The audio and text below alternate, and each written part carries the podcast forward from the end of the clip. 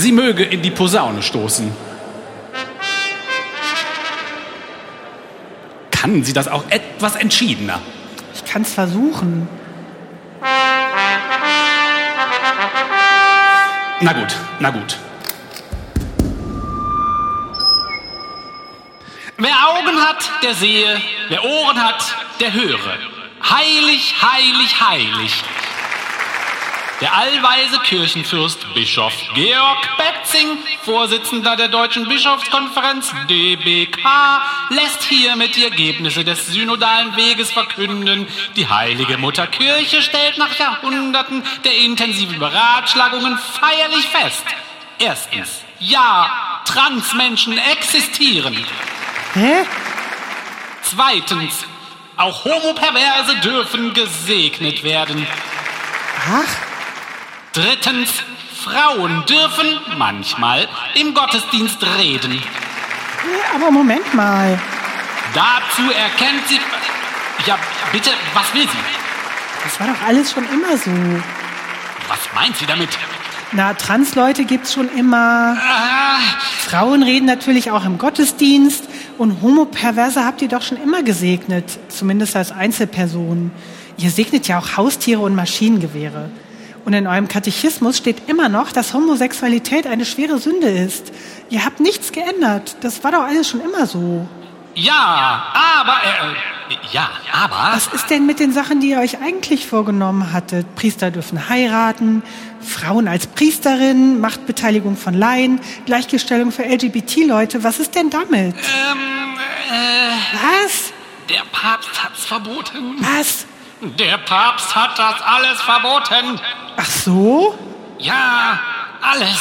Und zwar viermal. Ach, Ja, was meint sie, wieso wir uns den ganzen Quatsch hier ausgedacht haben? tja, warum denn? Ihr könntet doch auch ganz direkt sagen, dass das alles nichts wird. Das geht nicht. Was? Das geht nicht. Das können wir nicht zugeben. Warum denn nicht? Weil sonst die Ehrenamtlichen merken würden, dass sie in der Kirche trotz ihres Engagements nichts mitentscheiden dürfen. Und dass wir eigentlich auch nichts gegen den Missbrauch unternehmen wollen. Ach so? Ja, und dann würden sie abspringen und wir säßen ganz alleine da. Also ist der ganze synodale Weg? Ein Ablenkungsmanöver, um die Ehrenamtlichen ruhig zu stellen, ja, Das heißt, der synodale Weg? ist so wirkmächtig wie ein Bällebad. Äh, Ja, aber das dürfen die Laien natürlich nicht merken. Die sind zwar strunzendoof, aber sauer würden sie trotzdem. Die sind eine Herde Betvieh. Hm, verstehe. Es wurde auch Zeit. Können wir dann jetzt weitermachen? Aber wenn ihr eure Manöver von den Laien geheim halten wollt, Ja, wäre es nicht besser gewesen, das alles nicht vor dem Mikrofon hier zu sagen?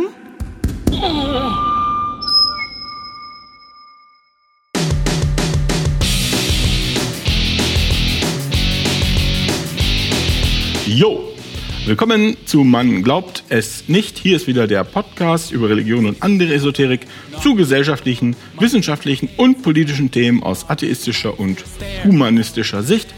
Wenn ihr uns helfen mögt, dann erzählt eurem Umfeld von uns oder ja, gebt uns fünf Sterne oder setzt ein Like, wo auch immer ihr uns hört. Besonders freuen wir uns über eine kurze schriftliche Bewertung. Wir glauben, naja, dann finden uns die Leute einfacher. Ja, schön, dass ihr da seid.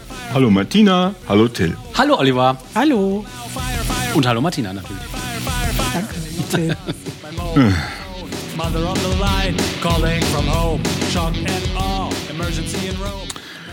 Martina, Till. Ja. Ihr kennt das vielleicht, wenn man erwähnt irgendwo, dass man Atheist ist, dann kommen Christen mit lustigen Ideen um die Ecke. Heiße Kandidaten sind dann zum Beispiel, Atheisten gibt's ja gar nicht. Oder du bist Gott geworden. Echt? Oder Das habe ich noch nie gehört. Okay, einfach mal. Oder du bist Atheist geworden, weil du Gott hast. Oder wenn du Atheist bist, dann kannst du jetzt ja so viel morden und vergewaltigen, wie du nur willst. Oh ja, das kenne ich. Und manchmal hört man auch etwas allgemeiner. Du bist Atheist geworden, weil du dann ohne Strafe sündigen kannst. Und solche Argumente finde ich immer so blitzgescheit, dass ich die bis jetzt einfach immer ignoriert habe. Aber jetzt ist mir aus irgendwelchen Gründen, ich kann es gar nicht mehr ganz rekonstruieren, nochmal vors Radar gekommen. Und da dachte ich, wir schauen uns das mal etwas näher an, was an solchen Vorwürfen dran ist, dass Atheisten und Atheistinnen den ganzen Tag schlimm sündigen wollen.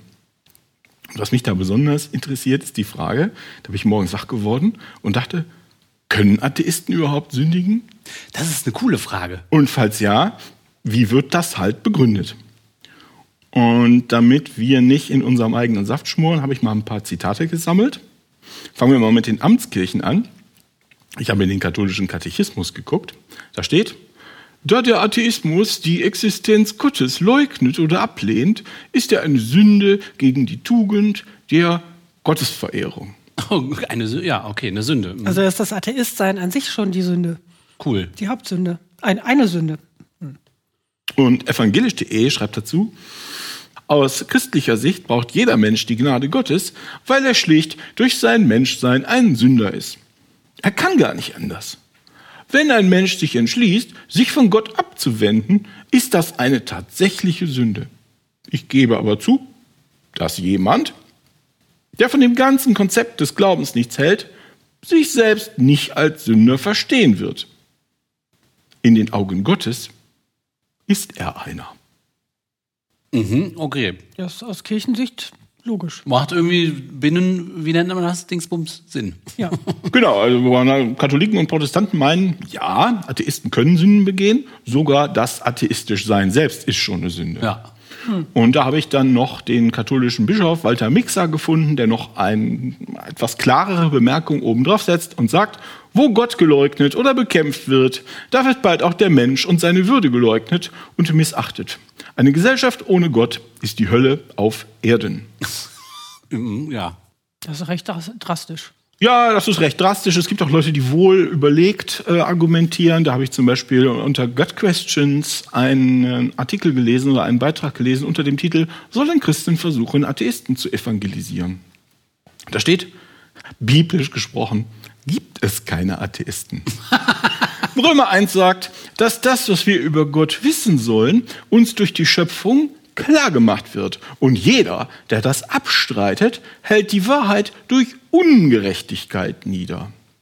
Psalm 14 und 53 erklären, dass diejenigen, die die Existenz Gottes verleugnen, Toren sind. Das bedeutet, der Atheist lügt entweder oder ist ein Tor oder beides. Lügt, weil er behauptet, er glaubt nicht an Gott, obwohl er doch an Gott glaubt? Oder anders geht das mit dem Lügen ja nicht. Er wurde ja aufgeklärt darüber. Scheinbar, wie jeder. Durch was Durch die nochmal? Schöpfung. Die Schöpfung, ja, die Schöpfung. Äh, nun ja, aber was veranlasst jemanden, Gott abzustreiten? Das Hauptziel desjenigen ist es, sich selbst zu Gott zu machen. Ah, Selbst die Kontrolle über sein Leben zu haben. Sie wollen sich Gott nicht unterordnen, weil ihre Herzen in Feindseligkeit mit Gott stehen und sie keinen Wunsch haben, sich seinem Gesetz zu unterwerfen. Ta tatsächlich sind sie wegen ihrer Sünde, die sie gegenüber der Wahrheit blind macht, unfähig dazu. Ihre natürliche Aufsässigkeit das ist ja niedlich.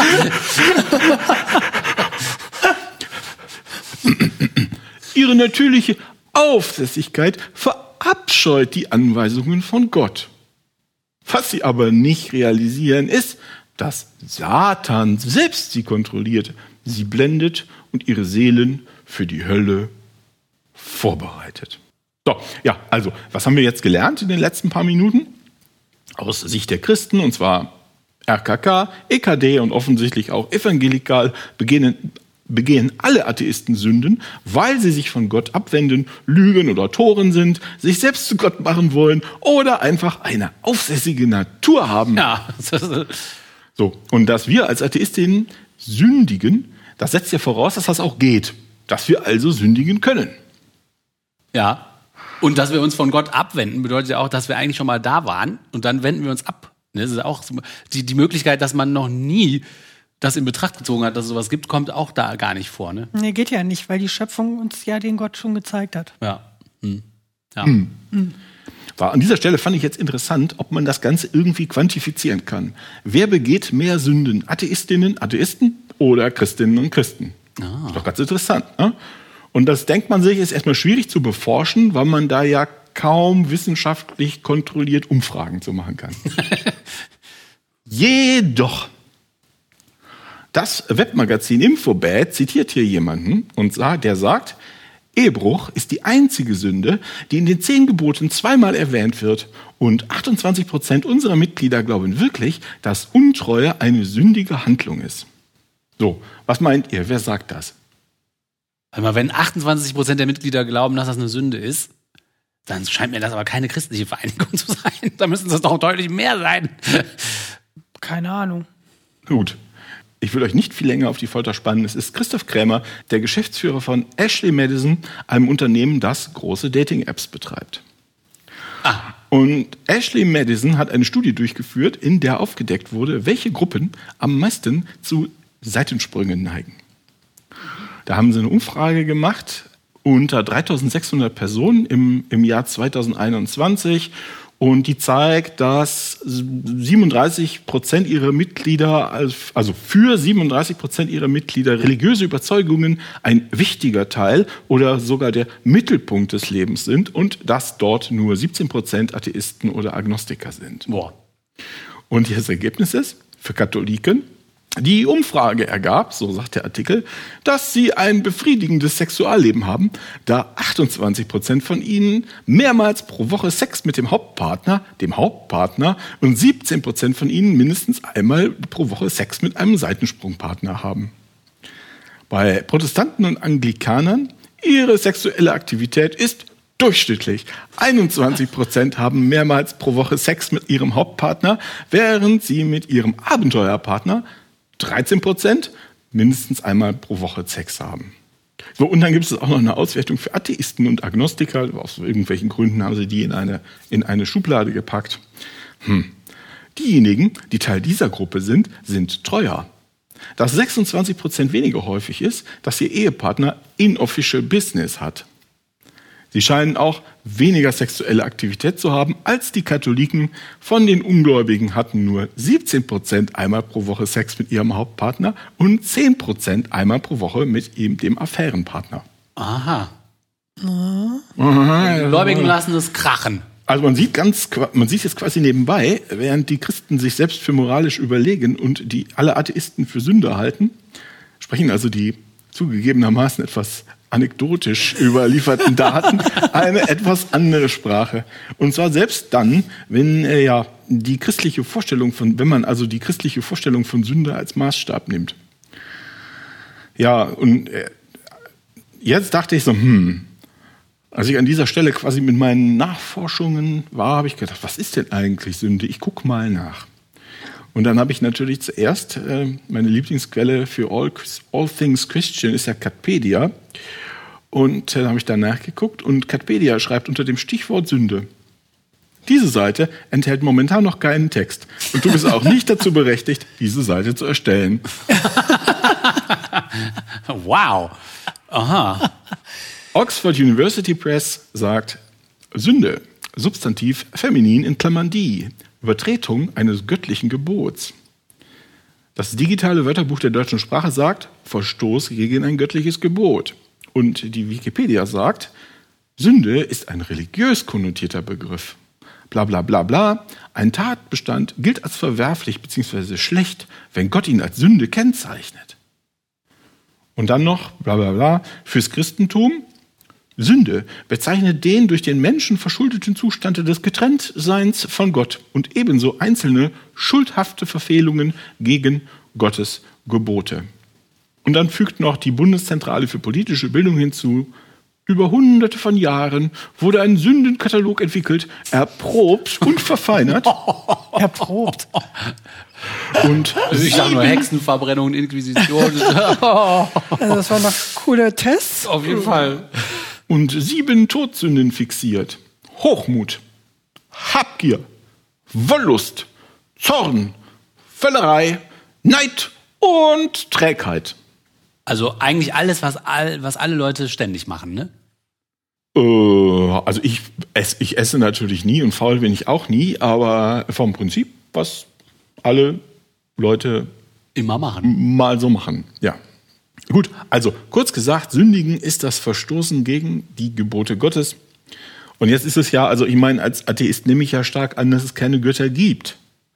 Und ich hatte da mal eine Religionslehrerin, die meinte, Wunder gibt es für alle, die an Wunder glauben. Und diesen Satz hat sie pro Stunde, ich weiß nicht wie oft, wiederholt. Und ich fand das Argument schon mit 14 absurd verdreht.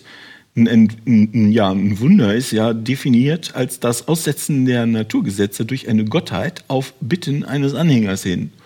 Und entweder sowas gibt's oder sowas gibt's nicht. Ja, nicht für ein paar gibt's das und für ein paar gibt's das nicht. Und das muss ja mit den, ähm, mit den Geboten Gottes auch so sein und mit den Verstößen dagegen.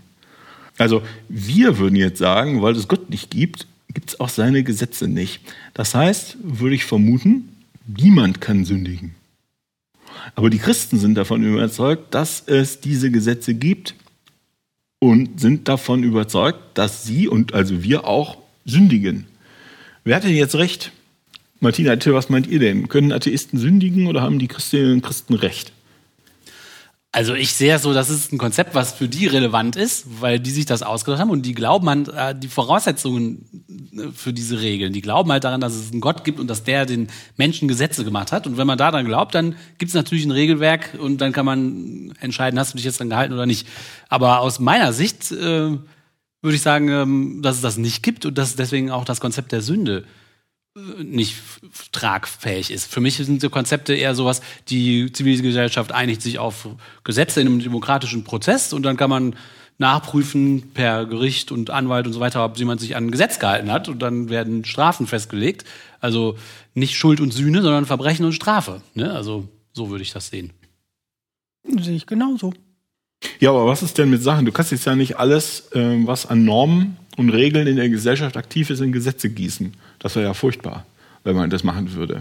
Was ist denn mit, ähm, nennen wir sie vielleicht Normen oder Regeln oder was auch immer, die nicht in Gesetzen stehen? Sind die denn auch irgendwie, irgendwie da? Ja, so, du meinst jetzt Moral und Ethik in der Gesellschaft? Ja, das ist ja auch, äh, das ist ja immer da. Das äh, nimmt ja die Kirche gerne für sich in Anspruch oder Religion an sich, dass sie nur das definieren, ne?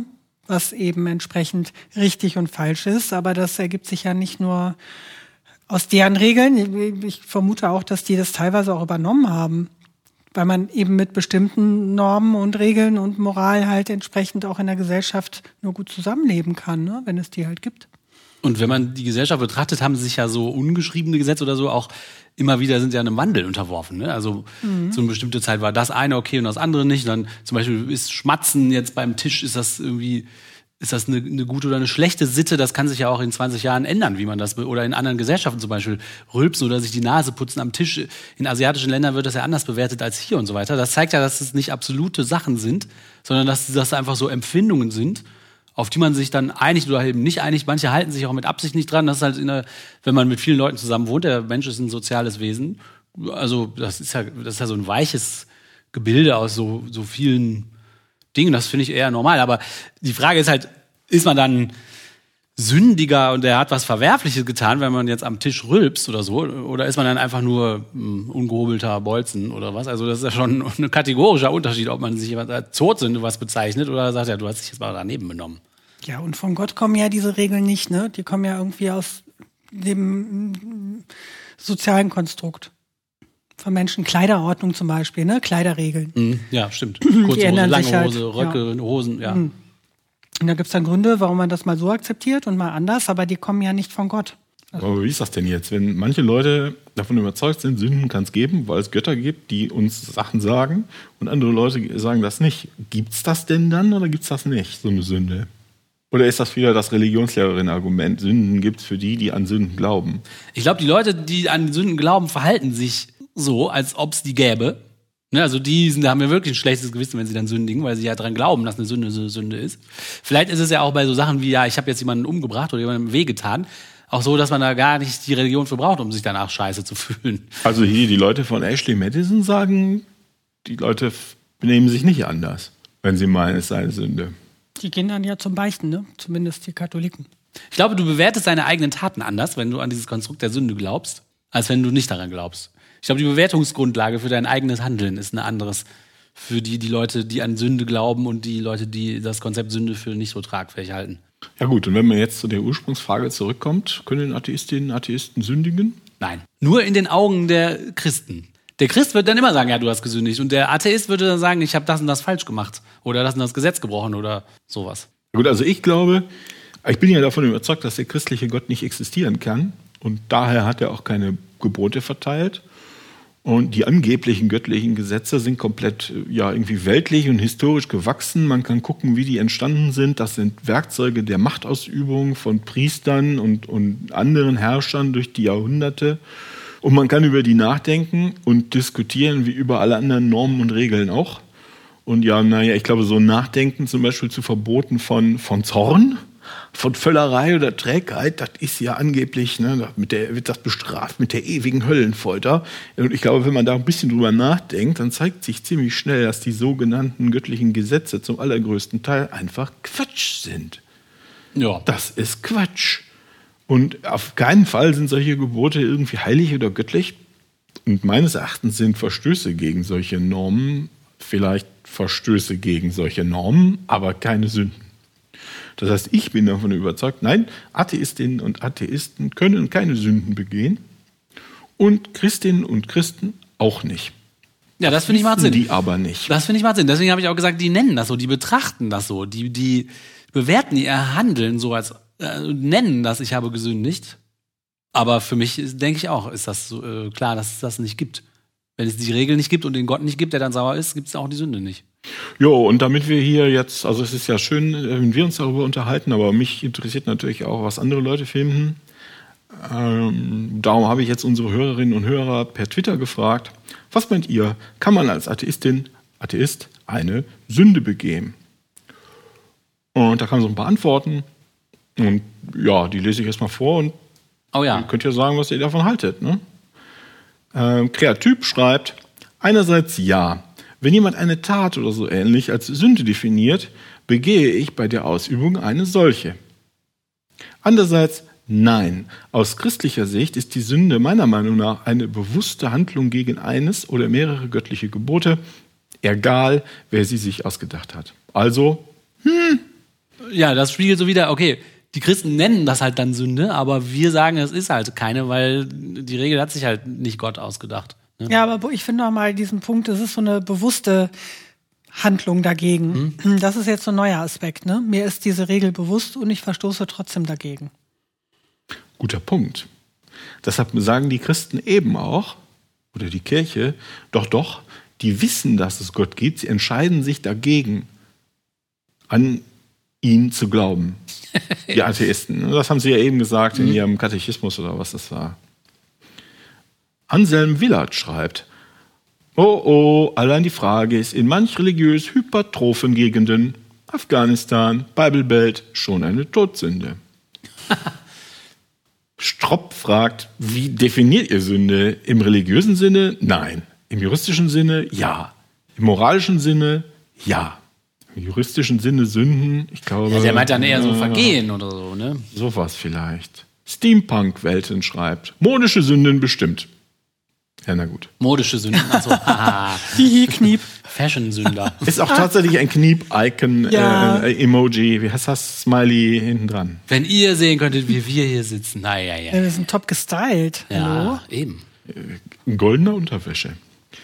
Wir haben jetzt ja einen neuen Sponsor, ne? Fettnix. Da haben wir alle goldene Unterwäsche an. Fett nix. Ja. Fett weg.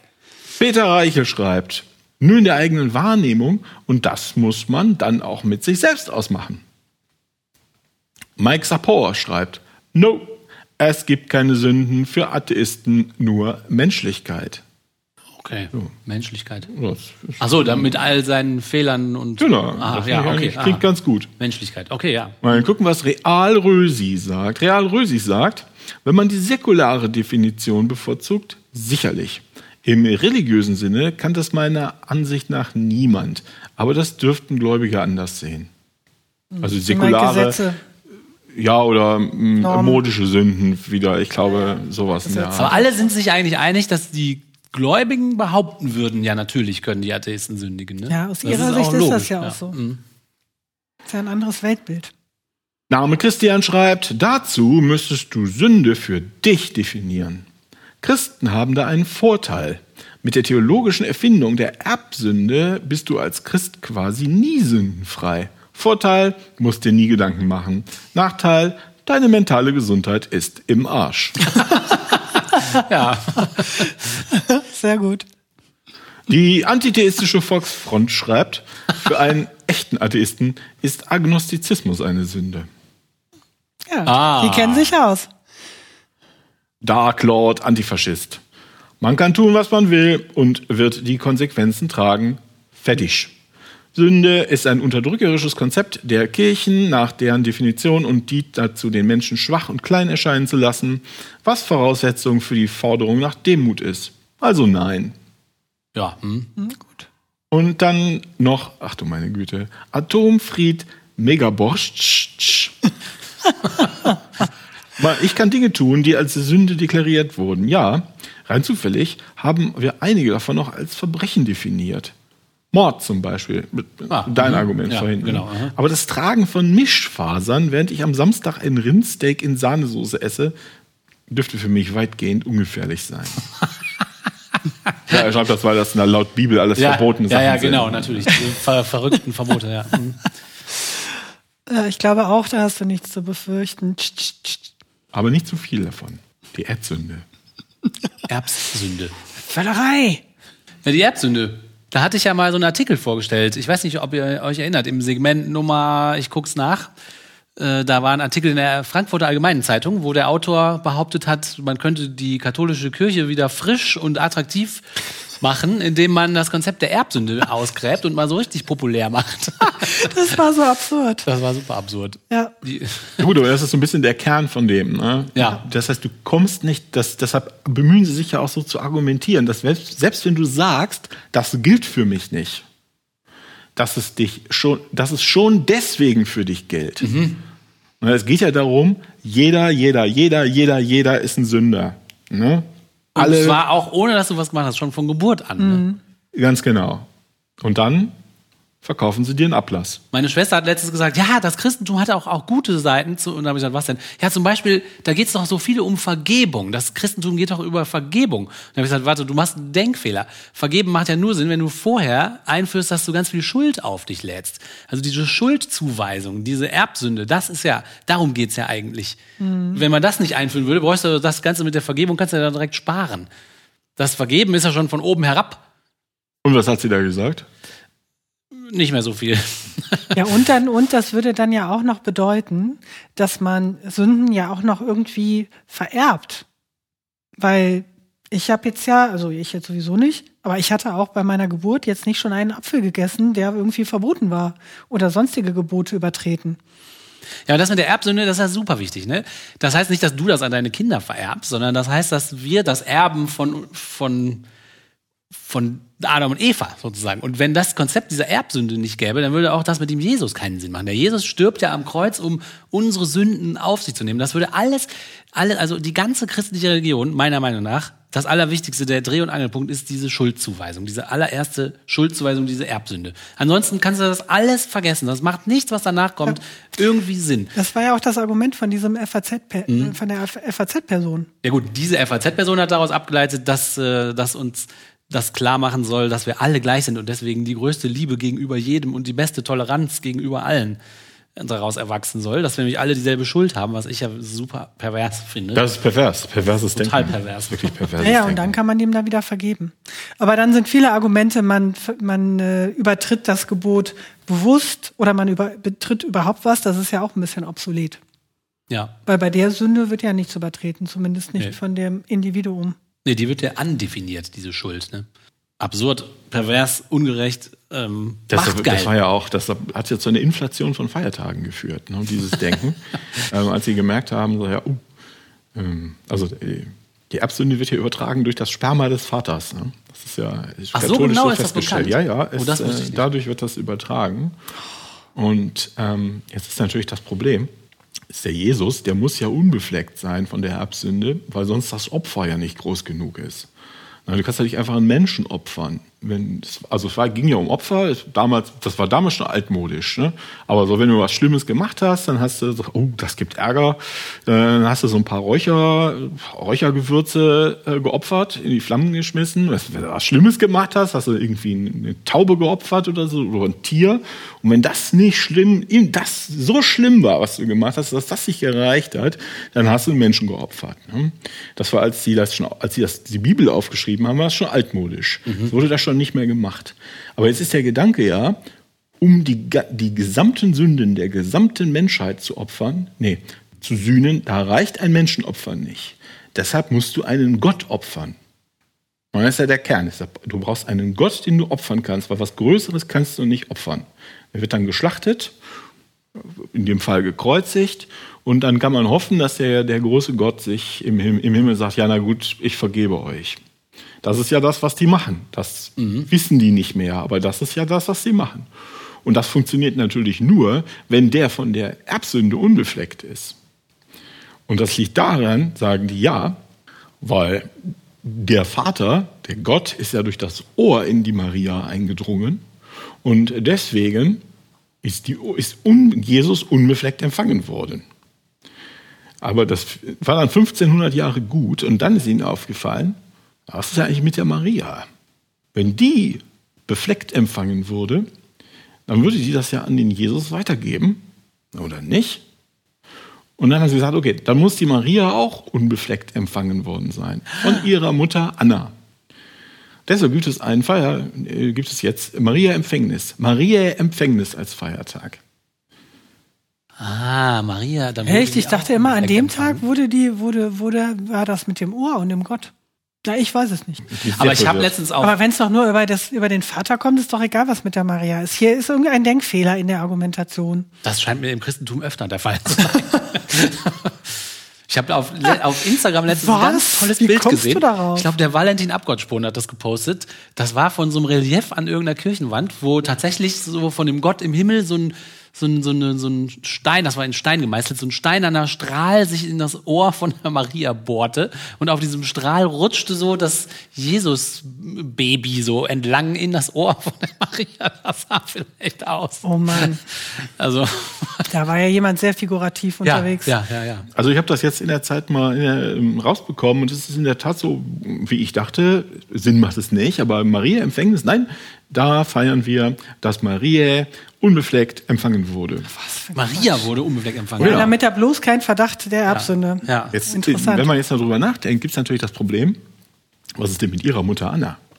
Eben. Und dann hast du jetzt so einen infiniten Regress, Kaskade. aber darüber wollen wir gar nicht nachdenken. Nein, nein, Gottes haben Wege sind also, unergründlich. Heilig, das haben sie heilig. erst Das haben wir raus- irgendwann nur noch Feiertag. das haben sie erst rausbekommen im Oder Jahr Empfängnis, 1854. Empfängnis. Entschuldigung. Das haben sie erst rausbekommen im Jahr 1854, äh, dass da was nicht stimmt und dass sie also äh, Maria Empfängnis äh, eingeführt haben. Das war bestimmt einer von diesen radikalen Marienverehrern. Das ist ja schon fast krankhaft.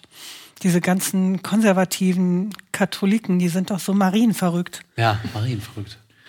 Gut, aber bevor wir jetzt Yeah. wirklich abdriften in Absurditäten der christlichen Lehre, lasst mich Lehre? ein kurz auf die, auf die Ausgangsfrage zurückkommen. Kann man als Atheist in sündigen Christen finden? Ja, oh ja, schon durch ihre Existenz sündigen Atheisten. Und wir finden tendenziell eher, da Sünden Verstöße gegen göttliche Gesetze sind und da es aber keine Götter gibt und somit auch nicht deren Gesetze. Naja, nein, Atheistinnen können nicht sündigen und es geht sogar noch weiter. Niemand kann sündigen. Bam. Voll gut.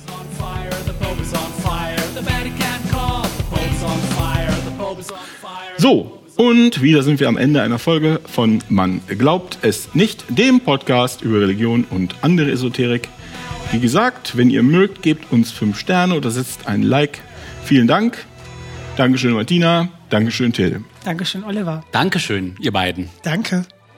Ja, danke, Martina. Bitte. Danke. 1972 wäre es lustig gewesen. Das ist doch wunderschön. Das wird alles rausgeschnitten. Ja, also, gut, dass ich das mache. Nix.